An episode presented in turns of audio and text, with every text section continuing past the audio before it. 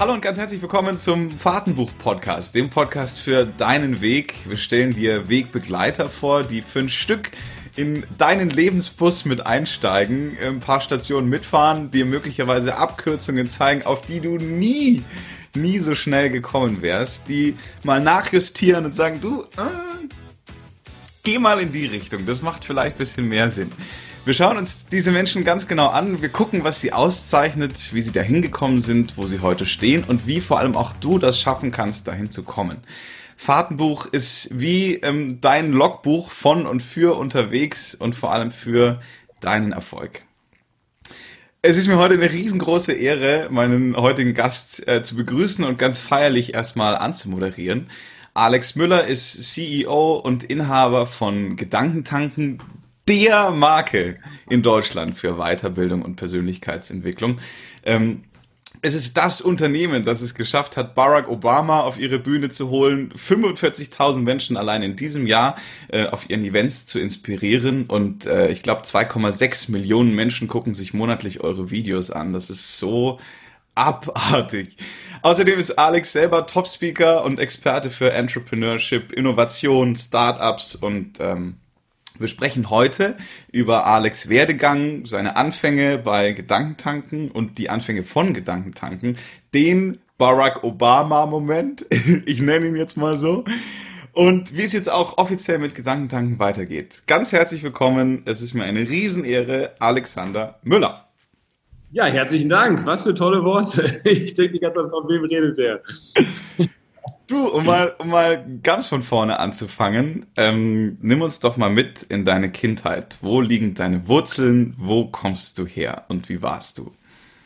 Ich komme aus dem schönen Münsterland, ganz behütet aufgewachsen in einem 20.000 Einwohner ja, Dorf ist untertrieben Stadt ähm, namens Rede bei Bocholt. Genau, und da bin ich aufgewachsen. Ich glaube, ich kann von einer guten Kindheit sprechen, ähm, einem guten Elternhaus ähm, und ähm, ja, so, so zumindest ist erstmal mein Leben sozusagen gestartet. Also es gab gar nicht so diese, und als Kind ging es mir schlecht und nur deswegen stehe ich heute auf der Bühne, das ist es gar nicht. Nee, ich habe noch alle Gliedmaßen, ähm, ich habe äh, nicht äh, diese, diese ganz üble Speaker-Story. Ähm, auf der anderen Seite, glaube ich, hat jeder, jeder im Leben seine Tiefen, sage ich mal, die ihn noch stark geprägt haben. Und tatsächlich kann ich nicht davon sprechen, dass ich die in der Kindheit hatte, ähm, sondern ich hatte tatsächlich das Glück, glaube ich, dass ich wirklich gut aufgewachsen bin, ähm, dass mein Vater mir schon ähm, in Bezug auf Unternehmertum ähm, gewisse Dinge mitgegeben hat, die mich dann, glaube ich, sehr nachhaltig auch geprägt haben. Also ich wollte irgendwie schon immer Unternehmer werden, also gar nicht bewusst, sondern das, was ich gemacht habe, halt immer unternehmerisch. Ähm, ich habe irgendwie mit, mit, mit sieben Jahren angefangen, mein Auto zu vermieten. Irgendwie, das war so ein großes Elektroauto, was jeder, jeder in der Nachbarschaft mitfahren wollte. Da kommt man so mit vier Kindern rumfahren, mit 6 km/h durch die Nachbarschaft. Und ähm, als es dann nach irgendwie ein, zwei Jahren für mich nicht mehr so interessant war, weil ich halt jeden Tag damit fahren konnte, wollte jeder andere noch damit fahren. Und dann habe ich das angefangen zu verleihen, umsonst natürlich. Und meine Mutter meinte, sowas verleiht man nicht, das geht doch bestimmt kaputt. Mhm. Ja, und er bezahlt dann die Reparatur, wenn sowas kaputt zurückging zurück, zurückkommt. Und da habe ich gesagt, na gut, wenn zurück, äh, kaputt zurückkommt, dann ich nehme einfach Geld dafür und da spare ich dann. Und wenn da mal was repariert werden muss, bezahle ich das von dem Gesparten. Geil. Habe dann 50 Pfennig genommen pro Tag. Und äh, ja, das Problem war tatsächlich, dass die Reparaturen dann teurer waren als die Einnahmen, die ich damit generiert habe. Aber so habe ich dann angefangen. Ich habe mir meinen Schreibtisch dann in meine Garage gebaut, mit Aktenordnern von Papa drauf und mich einen aussortierten. Und das war dann mein erstes Büro irgendwie mit sechs, sieben, acht Jahren. Ich weiß nicht mehr genau. Das heißt, dieses Thema Unternehmertum, eigener Schreibtisch, das war irgendwie sehr, sehr früh in meinem Leben. Hat sich dann eigentlich auch mal so durchgezogen. Ich habe dann, weil ich Partys organisiert. Mit 15 hatte ich die erste Party oder 14, glaube ich schon, mit ein paar hundert Gästen. Da hätte ich selbst nicht sein dürfen, laut Jugendschutzgesetz und war halt der Veranstalter. Ähm, und hatte einfach Bock dran, irgendwie Gastgeber zu sein, zu sehen, dass ein paar hundert Leute zusammenkommen, geilen Abend zusammen hatten und man selbst das irgendwie sozusagen erschaffen hat. Ähm, das, das hat mich halt schon von Anfang an total gereizt und, und begeistert. Dann mit 20 Jahren ähm, die Vollselbstständigkeit begonnen, habe ein Subway Fastfood Restaurant eröffnet, äh, wo ich unglaublich viel lernen durfte. Also das Thema Unternehmertum, das habe ich, glaube ich, von der irgendwie in die Wiege bekommen. Ähm, und gleichzeitig so das Thema Persönlichkeitsentwicklung. Das ist so der, der zweite Strang, der sich durch mein Leben zieht. Ähm, das war auch so ein bisschen zufällig. Tatsächlich auch da wieder durch meinen Vater, der eine Lebenskrise angefangen hat, ähm, sich mit Persönlichkeitsentwicklung zu beschäftigen, Seminare zu besuchen und damit ja, für sich so eine Wende schaffen konnte und seine, seine Krise sozusagen äh, durchlaufen konnte. Und äh, ich hatte jetzt keine Krise mit 15 Jahren, aber war einfach neugierig, was er da macht. Bin einfach mal mitgegangen zu so einem Seminar und das hat tatsächlich neun Tage gedauert, was für einen 15-Jährigen irgendwie relativ außergewöhnlich war, sowas zu tun. Und äh, das hat mich sehr nachhaltig geprägt und seitdem mache ich halt regelmäßig solche Seminare, andere Seminare, Meditationsretreats, verschiedene Dinge, die mich über die letzten, ja inzwischen 18 Jahre, so lange ist es her, dass ich das erste Seminar besucht habe, bin heute 34 oder 19 Jahre, mhm. ähm, 19 Jahre her. Und das hat mich auch sehr nachhaltig geprägt. Und heute schaffe ich es halt, diese beiden großen Leidenschaften, Unternehmertum, Persönlichkeitsentwicklung, habe ich dann irgendwann angefangen zusammen zu verflechten. Und ähm, ja, jetzt natürlich auch sehr intensiv die letzten Jahre bei Gedanken zeigen, diese Dinge miteinander kombiniert. Warst du anders als Kind? Also haben dich deine Mitschüler so angenommen, wie du bist, oder warst du der Komische? Hört sich jetzt so langweilig an. Ich glaube, ich war tatsächlich so der, der, der Durchschnittsschüler. Ja. Äh, Note immer im Mittelfeld, ähm, also habe irgendwie Fachabitur, Abitur gemacht, Fachabitur gemacht und so weiter, klassische Karriere, so mit Gymnasium, wie man sich das vorstellt. Ähm, aber nie besonders negativ auffällig gewesen, war nicht der Kandidat, der irgendwie die ständig Fünfen auf dem Zeugnis hatte, war auch nicht der Einserkandidat. Äh, ich war der, der viele Freunde hatte, aber wahrscheinlich auch nicht zu den allerbeliebtesten Schülern zählt in so einer Klasse. Also da gibt es ja immer so die ein, zwei irgendwie, die, die ja. alle mögen, deswegen gehört ich ja. auch nicht. Also ich war so richtig durchschnittlich. Weil ich meine, jetzt ist mir das ja schon spannend vor. Da kommst du als 15-Jähriger mit Persönlichkeitsentwicklung um die Ecke, bist schon neun Tage auf Seminar, während deine Mitschüler vielleicht die Bravo lesen und ähm, die, erstes, die ersten Dr. Sommer-Seiten angucken.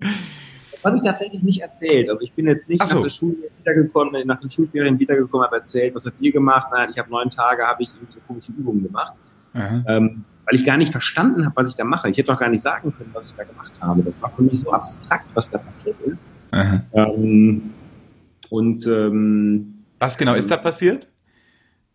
Ja, das war recht abstrakt. Das heißt, aus heutiger Sicht kann ich das natürlich beschreiben. Ähm, mhm. damals hätte ich das gar nicht beschreiben können. Man hat sich halt, das war für einen 15-Jährigen völlig neu, man hat sich angefangen, mit seinen Gedanken auseinanderzusetzen, mit seinen Gefühlen. Und äh, ich habe dann gemerkt, ach, in mir denkt es, okay, und das, die Gedanken, die kann man sich mal aufschreiben, machen das sind Glaubenssätze. Mhm. Ach so, unsere Glaubenssätze erschaffen unsere Realität, nicht umgekehrt. Mhm. Ja, als 15-Jähriger habe ich gedacht, äh, passiert etwas im Außen, dann fange ich an, darüber einen Satz im Kopf zu denken, weil es im Außen so ist. Nein, es ist umgekehrt. Ich habe eine Haltung, eine Meinung, eine, einen Glaubenssatz, ein Mindset und so finde ich plötzlich die Realität im Außen wieder, so wie es in mir denkt. Ja? Ich habe plötzlich äh, diesen, diesen Umkehr der Realität sozusagen verstanden. Mhm. Das war, also aus heutiger, also ich habe es unterbewusst verstanden oder habe dadurch, sage ich mal, ähm, Glaubenssätze lösen können. Ähm, ich hatte in Französisch immer Probleme und konnte dann äh, in meiner fünf, in, in Französisch hatte ich tatsächlich eine fünf, konnte ich dann arbeiten, weil ich gemerkt habe, ähm, also bin ja nie ein guter Französischschüler geworden, aber zumindest konnte ich die fünf abwenden, Aha. weil ich gemerkt habe, dass ich irgendwie Stress mit meiner Lehrerin hatte und Lernblockkarten hatte und, und so weiter und so fort.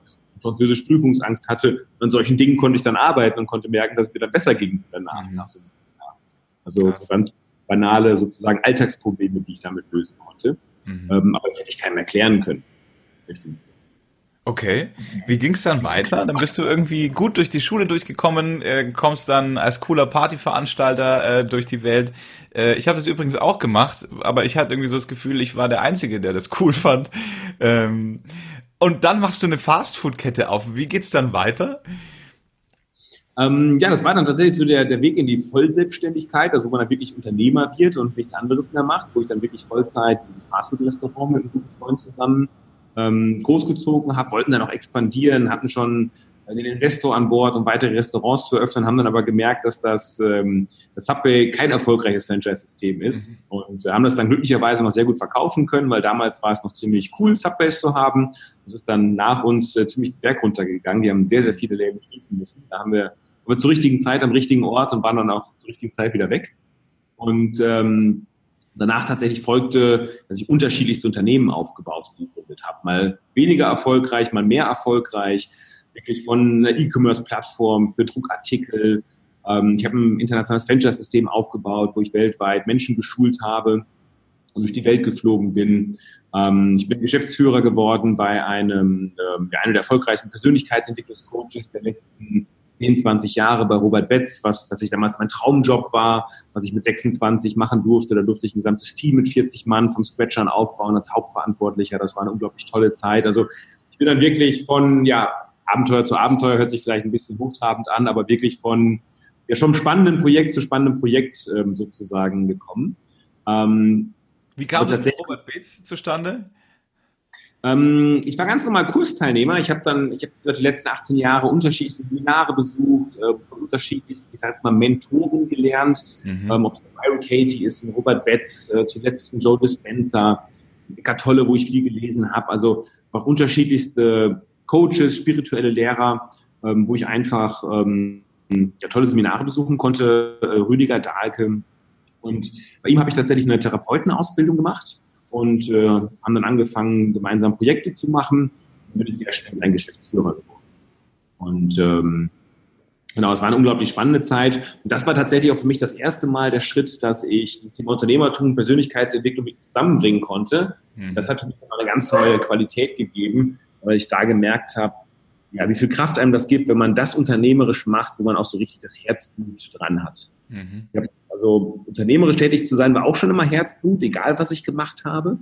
Aber es ist ein Unterschied, ob das Produkt, ob du dich da noch so richtig identifizieren kannst. Mhm. Und äh, das ist mir da so das erste Mal richtig gelungen, dass es äh, ja, ich einfach, dass, dass man eine große Vision hatte, ein tolles Produkt hatte, also tolle Inhalte hatte in dem Fall, tolles Seminarkonzept hatte, was wirklich Menschen weiterbringt, was mich auch sehr weitergebracht hat. Und genauso ist es heute auch bei Gedankentank. Mhm. Wie ging es dann von Robert Beetz weiter? Ähm, ich habe irgendwann Stefan kennengelernt, ähm, Stefan Friedrich, und äh, habe mich dann gefragt, ob ich Lust habe, Gedankentanken mir groß zu machen. Und fand das Konzept spannend. Und bin dann vor, vor knapp fünf Jahren sozusagen, ähm, ja, haben uns entschieden, sozusagen Gedankentanken in andere Sphären zu führen. Und ähm, seitdem führe ich dieses Unternehmen. Und ähm, ja, vom Event sozusagen Unternehmen, haben angefangen mit kleinen Rednernächten, ähm, hier in der Volksbühne mit, mit 400, 500 Gästen und haben da Stück für Stück sozusagen wirklich ein Unternehmen rausgeformt aus der Idee von Gedankentank. Wenn du das jetzt so sagst, dann klingt das so easy, ne? Aber ähm, war das immer so easy oder hast du auch, ich sag mal, als Unternehmer erstmal einiges an, an Durststrecke, finanziell, unternehmerisch, wie auch immer, hinter dich bringen müssen, um das heute so easy erzählen zu können? Ja, absolut. Also ich bin jetzt, ich habe 13 Jahre und Vollzeitunternehmer und in all den 13 Jahren und auch aktuell gibt es immer Herausforderungen. Ja, und ähm, es gibt größere Herausforderungen oder Zeiten, wo man größere Herausforderungen hat, Zeiten, wo man kleinere Herausforderungen hat. Ich kann bei Gedankentanken sagen, dass eigentlich die Herausforderungen, die wir haben, immer kleiner werden. Mhm. Wir werden größer, wir werden komplexer, aber gefühlt ist es schon so, dass ähm, die, die Herausforderung oder die, die, die Dramatik sozusagen immer kleiner wird.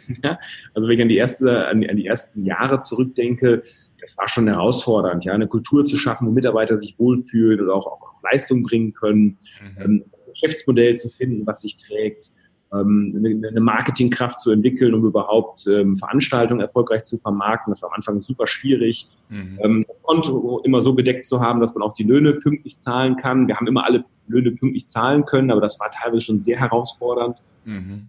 Ähm, pünktlich Bankenkredite zu kriegen, das Wachstum zu finanzieren. Also ähm, da gab es auch nicht nur Tage, sondern wirklich Wochen, Monate, ähm, da kann man schon sagen, die nicht nur Spaß gemacht haben, ja, wo mhm ähm, sogar der Frust vielleicht sogar den Spaß überwogen hat. Ja, und da zeigt sich halt, ob man dranbleibt, ob man einen kühlen Kopf bewahrt, ob man ähm, ja auch Vertrauen hat in seine Fähigkeiten. Das ist tatsächlich auch spannend. Mhm. Ähm, ich habe halt Phasen gehabt als Unternehmer, wo ich, ähm, wo ich erfolgreich war. Und ich glaube, ähm, da baut man ein gewisses Vertrauen auf, ähm, da, da baut man Skills auf, von denen man weiß, ähm, wenn man die einsetzt und nur lange genug dran bleibt, dann wird man erfolgreich. Und ähm, man sieht das aber häufig nicht nach einem Tag oder nach einer Woche oder nach zwei Monaten, sondern manchmal, wenn man eine Unternehmensstrategie entwickelt und die verfolgt, ähm, man kann es auch mal eine längere Zeit dauern, bis man dann die Früchte erntet. Dann in der Zeit halt geduldig zu bleiben, bis die Früchte halt auch unter der Erde sind, man die Früchte vielleicht noch gar nicht sehen kann. Ähm, ja, das ist dann schon eine Herausforderung. Wie aber hast bisher, du das geschafft? Ja, wie gesagt, das ist so ein bisschen ein Vertrauen in, in, in die eigene Strategie, die man dann sozusagen für ein Unternehmen entwickelt. Ähm, eine gewisse Resilienz wahrscheinlich auch.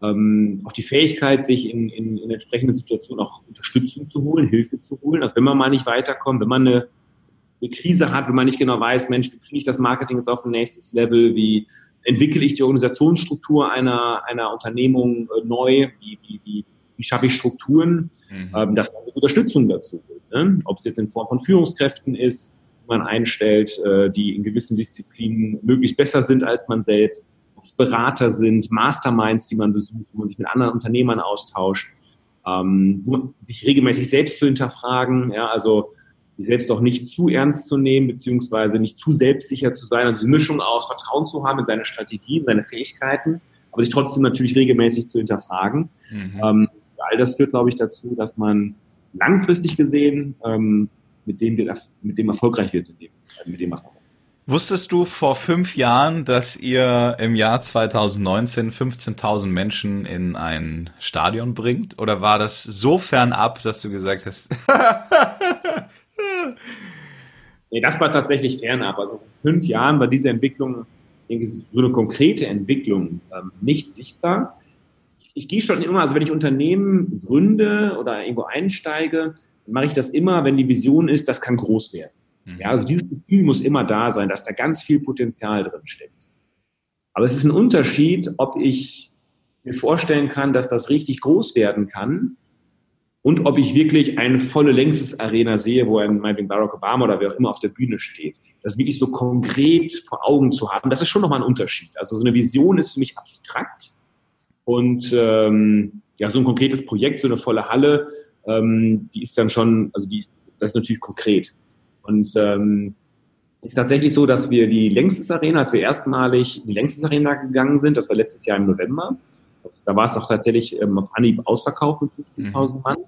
Jetzt, als wir das Event geplant haben, ähm, da war unsere Vision eigentlich ähm, eine Theaterbestuhlung, so nennt sich das. Da passen 4000 Leute dann in die Längstes Arena. Da nimmt man quasi eine Haupttribüne, hängt die meisten, ähm, meisten Tribünen ab. Und da passen also 4000 Leute rein. Das ist die kleinste Bestuhlung, ähm, dass es nicht peinlich aussieht das war eigentlich unser Ziel und es war sehr, sehr sportlich, weil wir hatten damals die größte Veranstaltung, waren 1000 Teilnehmer. Dann haben wir uns gesetzt, wir machen ein Event mit 4000 Mann.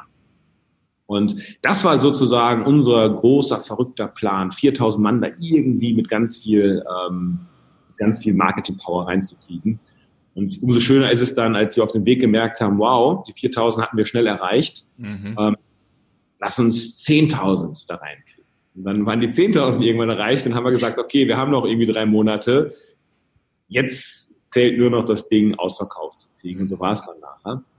Ähm, aber tatsächlich bei Obama war es ein bisschen so, dass wir vor zweieinhalb Jahren gesagt haben, wer ist der größte Redner, den wir jemals auf einer Gedankentankbühne uns vorstellen können. Da war uns sehr schnell klar, das ist für uns Barack Obama in der, in der aktuellen Zeit, wo die Leute eher großen Führer dieser Welt eher spalten, als dass sie Menschen ja. zusammenbringen. Und ähm, umso wichtiger ist es, Menschen wie Barack Obama zu haben, als irgendwie Leuchtturm, sage ich mal, als Gegenbewegung. Und ähm, das war, das war auch total, ja, man könnte meinen Größenwahnsinnig in dem Moment, sich dieses, diese Vision zu setzen.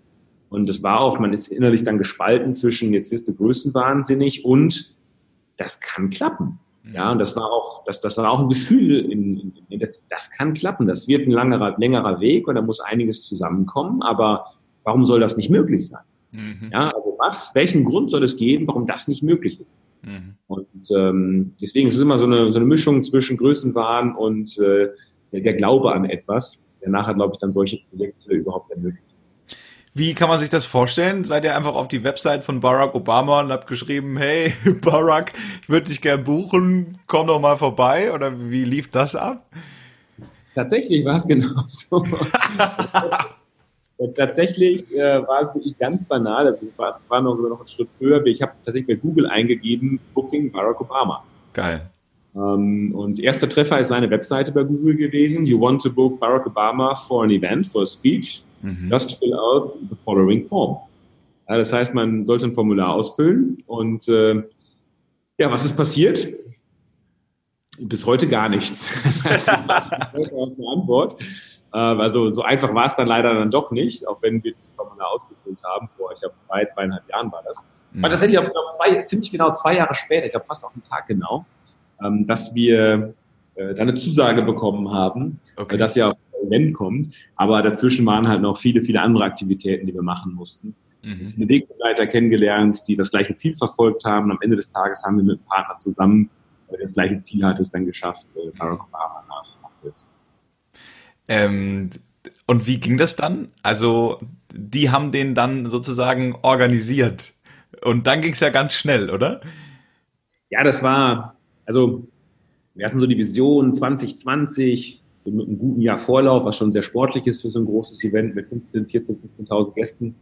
Ein Jahr Vorlauf und dann machen wir ein großes Event mit ihm und dann kam der Anruf, na, er wird jetzt kommen, er hat, das findet das Konzept spannend, hat er Bock drauf und äh, super, müssen wir noch einen Termin finden. Ja, der 4.4.2019, das waren noch so gut acht Wochen, glaube ich, bis zu, dem, bis zu dem Termin oder, oder zehn Wochen.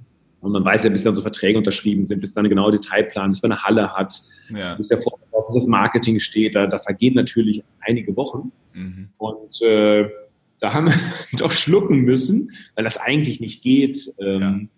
Also ein, ein Großevent mit, mit in, in einer Längstes Arena mit irgendwie Ticketvorverkauf drei, vier Wochen, das macht man nicht. Konzerte sind heute also Minimum ein halbes Jahr, die meisten über ein Jahr Vorlauf.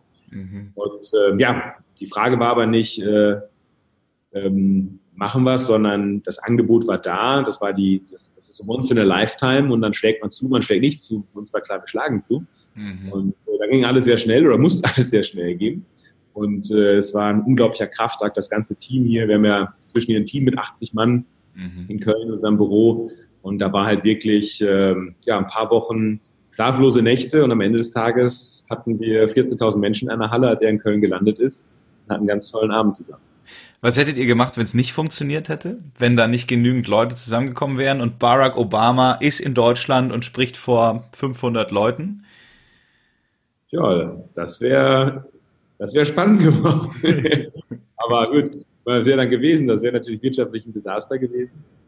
Aber also hat man wieder so ein Urvertrauen. Man weiß ja, was der Mensch für ein, Magnet ist. Man weiß selbst um seine eigene Reichweite. Wir haben eine ganz, ganz große Community, die regelmäßig zu unseren Events kommt. Wir haben dieses Jahr 55.000 Menschen auf unseren Events. Also man hat natürlich so, so, so ein Grundvertrauen, wie viel Menschen da kommen. Aber es ist ein Unterschied, ob 10.000 Menschen kommen oder nur 5.000. Also an 500 haben wir jetzt nicht gedacht. Mhm. Ähm, aber es wäre auch schon nicht so cool gewesen, wenn 10.000 gekommen wären. Also das war schon, war schon echt ein Kraftakt und ich habe nach dem ersten Wochenende hatten wir 2.000 Tickets äh, verkauft. Ah. Und dann schon noch ein bisschen was tun, weil es einfach sehr kurzfristig war, auch für die Gäste. Es war unter der Woche. Das ja. war schon, ähm, ja, auch für die Gäste, sage ich mal, schon auch eine Zumutung, so kurzfristig sozusagen aus ganz Deutschland anzureisen. Ja. Aber am Ende des Tages, am Ende des Tages hat es geklappt.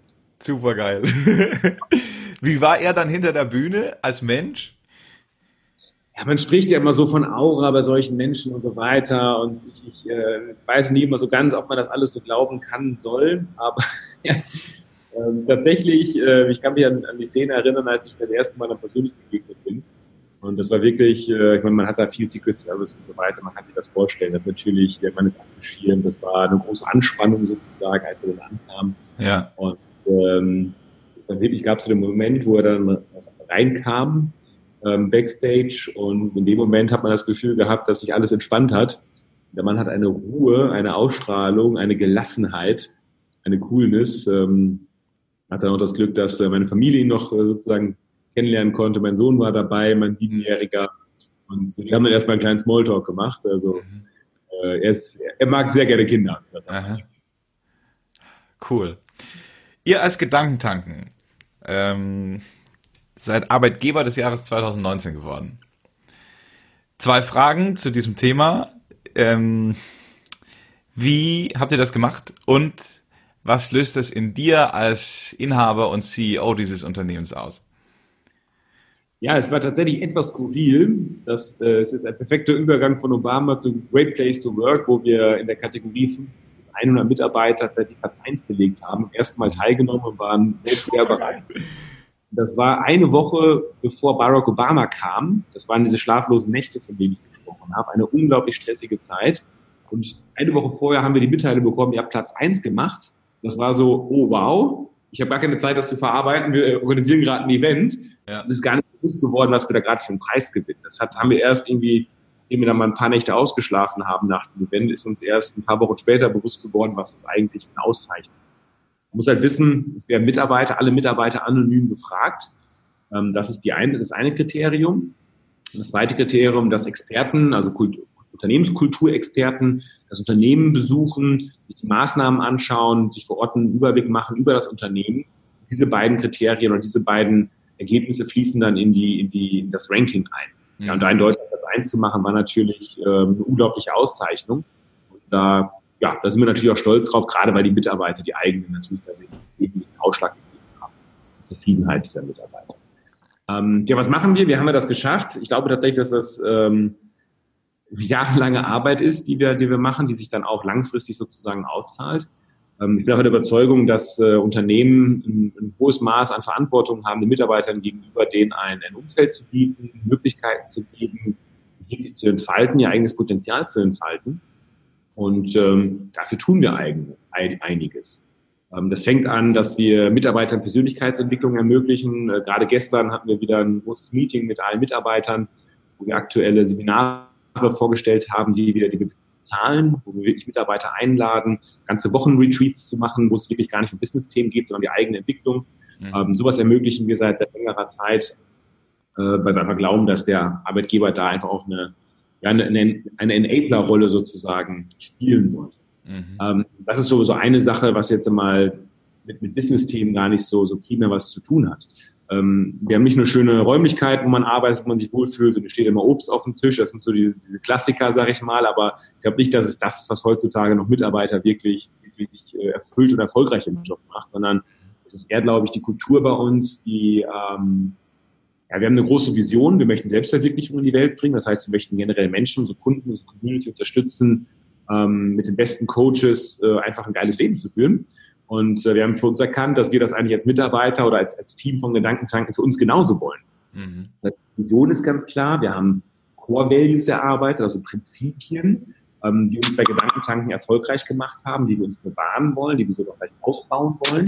Das sind so Dinge wie, wir möchten wachsen als Mitarbeiter. Wir erwarten auch von unseren Mitarbeitern, dass sie regelmäßig wachsen, dass sie sich weiterentwickeln. Mhm. Ähm, wir ähm, haben die Devise, dass wir groß denken, dass wir träumen dürfen, ja, aber natürlich auch, was wir für tun dürfen, diese Träume zu verwirklichen. Also sowas wie Obama, ja. Mhm. Erlaubt dir groß zu denken, aber natürlich handle auch, dass du dem, dem Ziel näher kommst. Mhm. Äh, wir haben ähm, generell eine Kultur von Menschen, die sehr positiv sind, ja, ein Glas halb voll sehen und nicht halb leer sehen, ja. Da achten wir darauf, wenn wir Menschen einstellen, dass die halt zu diesen und auch weiteren, die das in den Zeitrahmen mitsprengen würden, zu diesen Prinzipien passen. Mhm.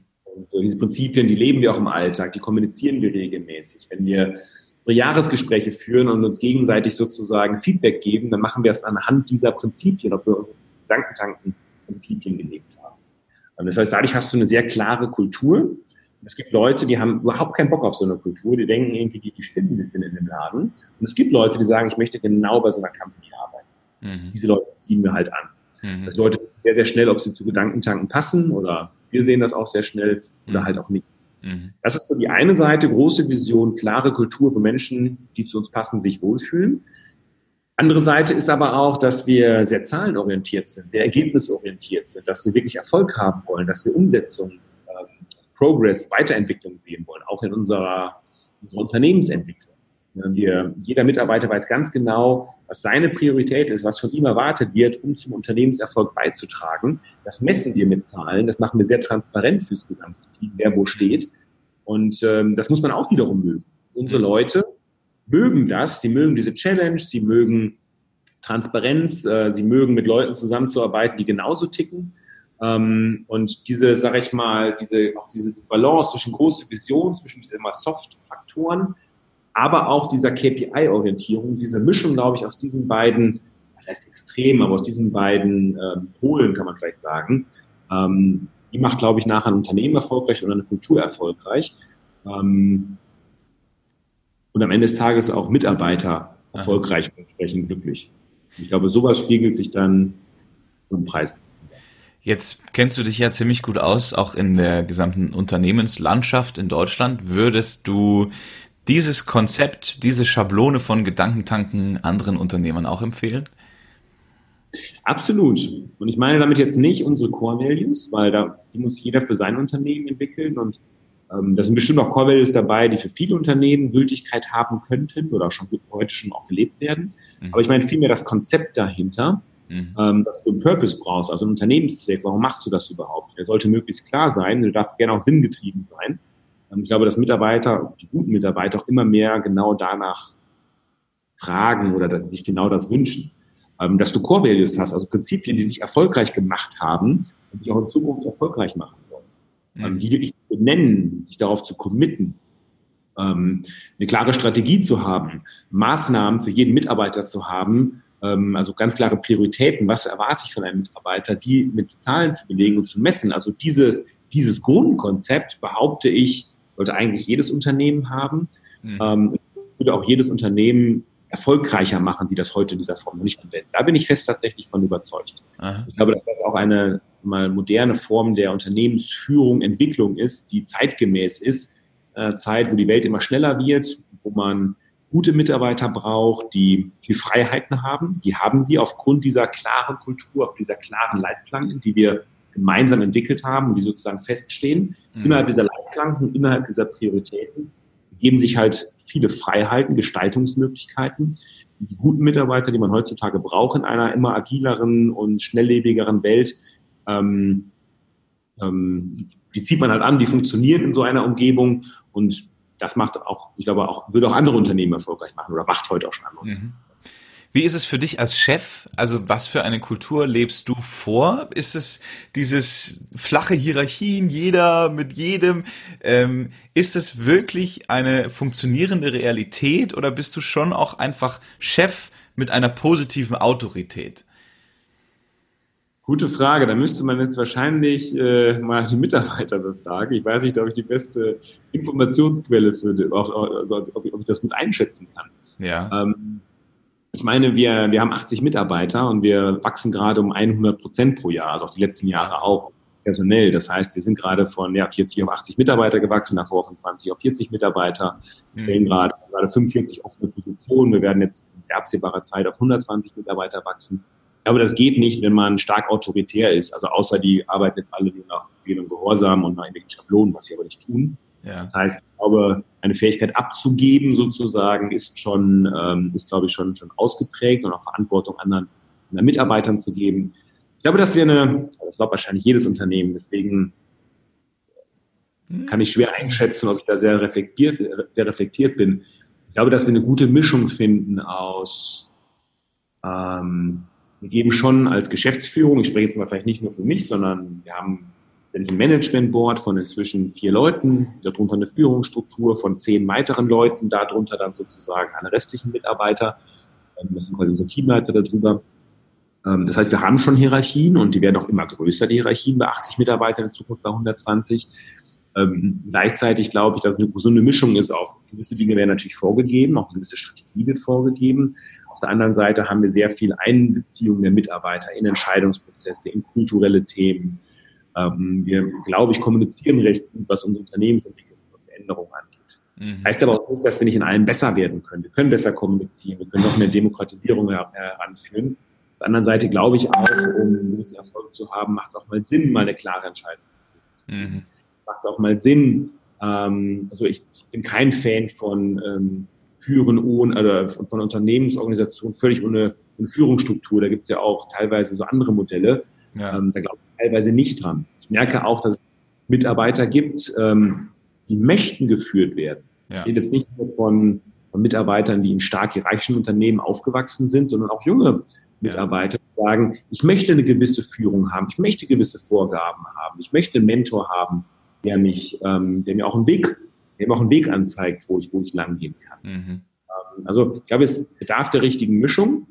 Auf der anderen Seite ähm, musst du halt jedem Mitarbeiter eine gewisse Freiheit geben, wo er seine Kreativität leben kann, wo er eigene Ideen einbringen kann. Ich glaube, dass wir da eine sehr gesunde Mischung gefunden haben. Du als Chef, dein Werdegang, wusstest du von vornherein, wie Führung richtig funktioniert oder hattest du auch mal zu kämpfen, dass du das Gefühl hast, Mitarbeiter akzeptieren mich nicht oder nehmen mich nicht für voll oder sind ähm, ich hatte immer Phasen, wo ich mit dem Thema Führung zu kämpfen hatte. Die habe ich auch jetzt gerade zum Beispiel. Ne? Also jetzt nicht, dass ich sage, es gibt jetzt ganz konkrete Konflikte, wo ich sage, da habe ich jetzt Führungsprobleme, die ich genau ausmachen kann. Aber wenn du CEO von einem 80 Unternehmen, 80 Mann Unternehmen bist, ähm, verändert sich ja deine Rolle als CEO. Also wenn du von 40 auf 80 wanderst, von 20 auf 40, jetzt von 80 auf 120, die Rolle verändert sich ja ständig. Mhm. Und äh, sozusagen selbst ähm, sich weiterzuentwickeln, sich anders zu fokussieren, die neuen Herausforderungen anzunehmen, immer mehr abzugeben. Ähm, das sind natürlich alles Dinge, wo man reinwachsen muss, wo man, wo man ständig in Bewegung sein muss, wo man sich auch selbstständig hinterfragen muss, seine eigenen Prioritäten verändern muss. Ja? Das ist immer mit Herausforderungen im gesunden Maße aus meiner Sicht, aber immer mit Herausforderungen natürlich mhm. verbunden. Mhm. Gab aber sicherlich auch Phasen, die nicht nur wie jetzt herausfordernd sind, sondern auch wie schwierig waren. Mhm. Ähm, es gab Phasen, beispielsweise am Anfang vom Gedankentag, ich habe ja Gedankentag nicht gegründet, sondern bin nach zwei Jahren in dieses Unternehmen eingestiegen, da gab es acht Mitarbeiter. Mhm. Und äh, das war schon eine sehr interessante Phase, als es dann hieß, der Alex macht das jetzt. Und der vielleicht etwas andere Vorstellungen hatte von Führung, von Kultur, von Strategie, als es bisher im Unternehmen gelebt war. Und deswegen wurde ich auch geholt, weil ähm, ja, sich der Gründer gewünscht hat, viele Dinge zu verändern oder mhm. mir gewünscht hat, dass ich diese Dinge verändere. Aha. Und ähm, wenn man Dinge verändert, wenn man Kulturwandel herbeiführt, dann ähm, darf man nicht den Anspruch haben, als äh, Führungskraft, als Unternehmer, als CEO geliebt zu werden. Ja, und äh, ich glaube, deswegen kann ich auch so einen Job machen, weil ähm, jeder Mensch äh, mag ich auch Anerkennung und mag es auch gemocht zu werden ähm, aber kann auch äh, phasenweise gut damit leben, ähm, wenn ich mal nicht gemocht werde, wenn ich aber glaube, dass dieser Weg für ähm, ja, ein größeres Ziel, für den Unternehmenszweck, für langfristige Ziele der richtige ist. Ähm, aber das muss man dann auch aushalten können. Wo ich tatsächlich jetzt persönlich, glaube ich, nie so richtig Probleme hatte, dass ich jetzt irgendwie, das gibt's ja auch, dass man nicht respektiert wird als Führungskraft oder das Thema tatsächlich hatte ich so noch nie. Ähm, ja, weil ich, keine Ahnung, glaube ich, sehr früh auch irgendwo ähm, wahrscheinlich meine Übungsfelder hatte. Keine Ahnung, ich war als sehr junger, ich glaube, ich war 20 Jahre, ähm, da habe ich, war ich Trainer von einer Mannschaft, wo die, wo die, wo die Spiele 18 Jahre alt waren. Oder ich glaube, ich war 19 und die waren 17. Das heißt, Fußball. Beim Fußball, ne? Okay. Das heißt, da musste man äh, eine Mannschaft mit 20 Leuten führen, die zwei Jahre jünger sind als, als man selbst. Ne? Und da auch irgendwie klargekommen. Mhm. Ähm, ich habe dann den Subway gegründet, hatte direkt 20 Mitarbeiter als 20-Jähriger. Ich hatte da sehr, sehr früh Übungsfelder und ja. hatte natürlich meine Herausforderung auch dort, aber nicht unbedingt, ähm, ob man jetzt respektiert wird, sondern ja, das, das, das lag mir irgendwie schon sehr, sehr früh, glaube ich. Ähm, was haben denn da deine Eltern immer dazu gesagt? Also wenn jetzt der 20-Jährige in Bayern, sagt man ja Bub, der 20-jährige Bub, ähm, da plötzlich anfängt hier seine eigene Fastfood-Kette aufzumachen, da stehst du doch als Eltern eigentlich daneben und denkst dir, um Gottes Willen, kannst du nicht Jura studieren? Wie war das? es ist, also das sehe ich heute auch noch, also das kann ich heute tatsächlich viel weniger verstehen, warum meine Eltern da so reagiert haben. Also sie haben total entspannt reagiert. Okay. Kann ich heute ich total, also fast nicht mehr nachvollziehen, weil mein Sohn ist jetzt sieben Jahre. Wenn ich mir vorstelle, dass der in zwölf Jahren vor mir steht und sagt, ich mache ein Subway auf, würde ich denken, jetzt mal ganz langsam. ähm, ja, tatsächlich habe ich da, auch als ich die Partys organisiert habe mit 15 oder 14, ich weiß nicht genau, wie alt ich da war, ähm, ja, irgendwie ähm, habe ich da so ein Urvertrauen entgegengebracht bekommen und so, lass dir mal machen. Mein Vater war halt selbst auch recht früh Unternehmer, muss ich sagen, und auch in verantwortungsvollen Positionen. Mhm. Und ähm, ja, der hat da, da habe ich tatsächlich mal so ein Vertrauen gespürt, lass dir mal machen. Mhm. Mein, ähm, kann halt schief gehen, aber der wird das schon irgendwie so schaukeln, dass jetzt irgendwie die Welt nicht untergeht, wenn es denn dann schief geht. Mhm. Und ähm, von daher habe ich da nie irgendwie Gegenwind bekommen ich habe jetzt da auch nie, ich sage jetzt mal, übermäßige Unterstützung bekommen. So muss man sich das jetzt auch nicht vorstellen. Äh, emotionale Unterstützung, so will ich es mal sagen, und Vertrauen. Ähm, und auch Ratschläge, wenn ich sie, wenn ich sie mir gewünscht habe. Aber ist nicht so, dass äh, die mir da jetzt mit äh, Startkapital zugebombt hätten oder ähm, äh, den Laden dann für mich gemanagt hätten, sondern das habe ich dann schon selbst gemacht. Aber die haben an mich geglaubt, haben mich machen lassen und waren halt da, wo man, wo man sie brauchte. Mhm. Ähm, ja. Jetzt bist du auch noch Speaker. Wie kam das? Und ähm, war das eine Herausforderung, dich plötzlich vor 15.000 Menschen zu stellen und zu erzählen, was ähm, zur einen Seite ja deine Story ist und zur anderen Seite auch noch so viel Input mitzugeben, dass du weißt, okay, das, was ich sage, das interessiert jetzt auch den Großteil der Menschen. Ja, ähm, das war tatsächlich also eine riesen Herausforderung. Ich meine, ich habe nicht mit 15.000 Leuten begonnen, das wäre wahrscheinlich noch mal größer gewesen. Ähm, ich habe halt vor, vor, weiß nicht, fünf, sechs Jahren angefangen, Vorträge zu halten.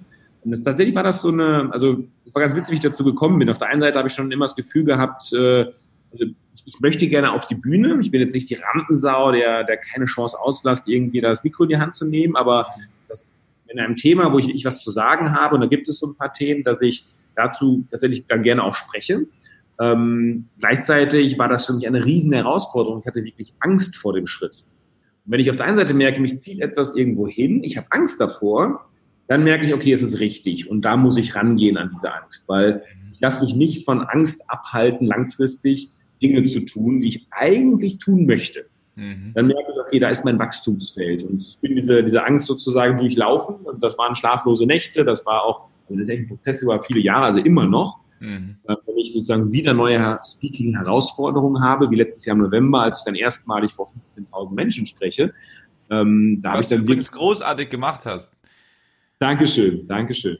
Da habe ich dann wirklich, ähm, da habe ich dann zum Beispiel auch einen Coach, also nicht nur einen, einen Rhetorik-Coach, der mich weiterbringt, den habe ich auch, sondern tatsächlich auch einen, ich sag mal, einen persönlichen Coach, ähm, der mich darin coacht, warum denn da so viele Ängste hochkommen. Also ich habe dann mhm. wirklich teilweise, ähm, ja, also gefühlte Todesängste. Was könnte passieren? Was könnten die Menschen über mich denken, wenn ich da stehe? Und wie du schon sagst, das Selbstbewusstsein äh, ähm, zu, zu, haben, ähm, dass das jemand hören möchte, was ich da sage, das fehlt dann teilweise. Also das glaubt man vielleicht nicht, wenn man dann jemanden da sprechen sieht für 15.000, aber da ist ein längerer Prozess vorgegangen, überhaupt so einen Auftritt machen zu können. Ja. Und äh, das muss man sich nicht einfach vorstellen, sondern ähm, wenn man es dann gemacht hat und wenn man diese Ängste durchlaufen hat, wenn man herausgefunden hat, was hat dann eigentlich davon abgehalten oder wo kommen diese Ängste her, am Ende des Tages, ob ich jetzt vor einem Menschen spreche oder vor 15.000, am Ende des Tages geht es davon, von seiner eigenen Erfahrung zu zählen, eine Geschichte zu erzählen. Und das Schlimmste, was passieren kann, ist, dass die Menschen sagen, das fand ich jetzt nicht gut.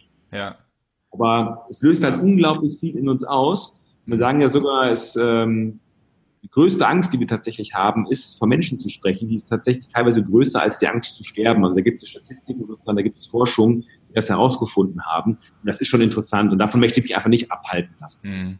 Das hat mich einfach zum Wachsen gebracht. Das heißt, es gab immer so zwei Themen, warum ich Speakings gemacht habe. Das eine ist wirklich, dass es natürlich auch für Marketing gut ist, man von vielen Studenten spricht, wenn dann Menschen kennen. Als Unternehmer äh, hat man natürlich da gewisse Vorteile durch. Das war so der eine Grund. Ähm, natürlich glaube ich, auch damit Menschen weiterzubringen. Und der zweite Punkt war für mich tatsächlich persönliches Wachstum. Also sehr eigennützig. Ich wollte wachsen, indem ich diese Angst durchlaufe. Mhm. Und ähm, ja. Ich habe letzte Woche ähm, mit Dieter Lange gesprochen, Interview geführt und der ah. hat gesagt, äh, sein, sein Trick, wie er sich auf Vorträge vorbereitet ist, ähm, indem er durch den Wald geht und den Vortrag vor Bäumen hält. Und ähm, ja er muss jetzt da ehrlich sein, weil eigentlich denkt er sich das auch dann bei seinen Zuhörern, dass er vor Bäumen spricht und deswegen ist auch immer diese, diese, diese Aufregung weg, diese Angst weg. Fand ich total inspirierend. Mhm. Ähm, ich, Der Mann hat natürlich irgendwie weit über 1000, 2000 Auftritte in seinem Leben hinter sich. Ja. Eben in der Koryphäe im Bereich Speaking. Ähm, so einem Menschen, dem bringt natürlich so schnell nichts mehr aus. Ja, und was ein geiler Typ auch noch, ne? Ich bin auch letzte Woche interviewt. Äh, ja? ja, ja, ich stand vor seiner Haustür, weil wir einen Termin ausgemacht hatten und er hatte aber den Termin vergessen. und es war früh morgens und im Endeffekt haben wir dann so ein Interview im Schlafanzug gemacht und es war total authentisch und lustig. ähm, er hat meine Hochzeitsrede gehalten dieses Jahr. Boah, Kommen wir gleich noch drauf zu sprechen. Ähm, ich würde gerne noch auf zwei Dinge, wir haben ja nicht mehr ewig Zeit, ähm, zu sprechen kommen. Und zwar einmal, ähm, du bist auch noch Experte für Innovation. Ich habe auch gesehen, ihr macht äh, Unternehmerreisen in Silicon Valley. Wo geht's denn für uns alle in den nächsten fünf bis zehn Jahren hin? Was sind so die, die, die, die nächsten Riesendinger, wenn wir im Thema Innovation bleiben? Ja, was sich halt grundsätzlich verändert, ist einfach die Geschwindigkeit, in der es weitergeht. Und diese Geschwindigkeit, also alle Technologien verändern sich oder werden rasend, rasend schnell besser. Und diese Technologien, die befruchten sich ja gegenseitig. Also ja, wir haben alle ein Smartphone in der Tasche, das sind Hochleistungsrechner, wir haben überall sozusagen Verbindung ins Internet oder fast überall, wenn man nicht gerade in der Kölner Innenstadt lebt. Ähm, wir haben ähm, künstliche Intelligenz, wir haben Datenspeicher, die immer größer werden, wir haben Sensorik, wo ganz viele Daten entstehen, Big Data, wir wissen unglaublich viel, wir haben künstliche Intelligenz, die diese unglaublichen Datenmengen auswerten, wir haben Roboter, die inzwischen sozusagen Prozesse übernehmen. Ich könnte jetzt weitermachen. Mhm. Ähm, und das lässt es eigentlich nicht mehr planen, was passiert, ja, weil das, das, das kann keiner absehen, weil diese Dimensionen so äh, unvorstellbar sind im wahrsten Sinne des Wortes, ähm, dass das eigentlich gar nicht gesagt werden kann. Aber wir wissen einfach, dass wir uns nicht mehr darauf vorbereiten können. Also das, also die, diese, diese Veränderung wird so, so, so grundlegend sein, ähm, dass wir uns darauf, glaube ich, vorbereiten sollten, dass wir uns auf nichts mehr vorbereiten können. Das heißt, geistige Flexibilität, da sollten wir, glaube ich, aufpassen. Wir müssen unsere Unternehmen auf, äh, umbauen, dass sie schnell umbaubar sind. Ja, deswegen diese Agilität muss man entwickeln, die ähm, Fähigkeit von Mitarbeitern, schnelle Entscheidungen zu treffen und nicht über fünf Hierarchien Dinge abzustimmen, weil dafür gibt es in Zukunft, also heute eigentlich schon keine Zeit mehr, in Zukunft schon mal gar nicht. Mhm.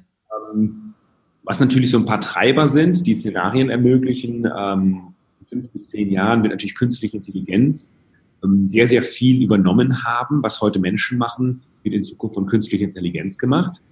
Was heute Menschen manuell ausführen, wird in Zukunft von Robotern gemacht oder von Software. Wir werden in zehn Jahren werden die meisten von uns kein Auto mehr fahren, sondern die Autos werden autonom fahren. Das wird schneller gehen, als wir, als wir glauben.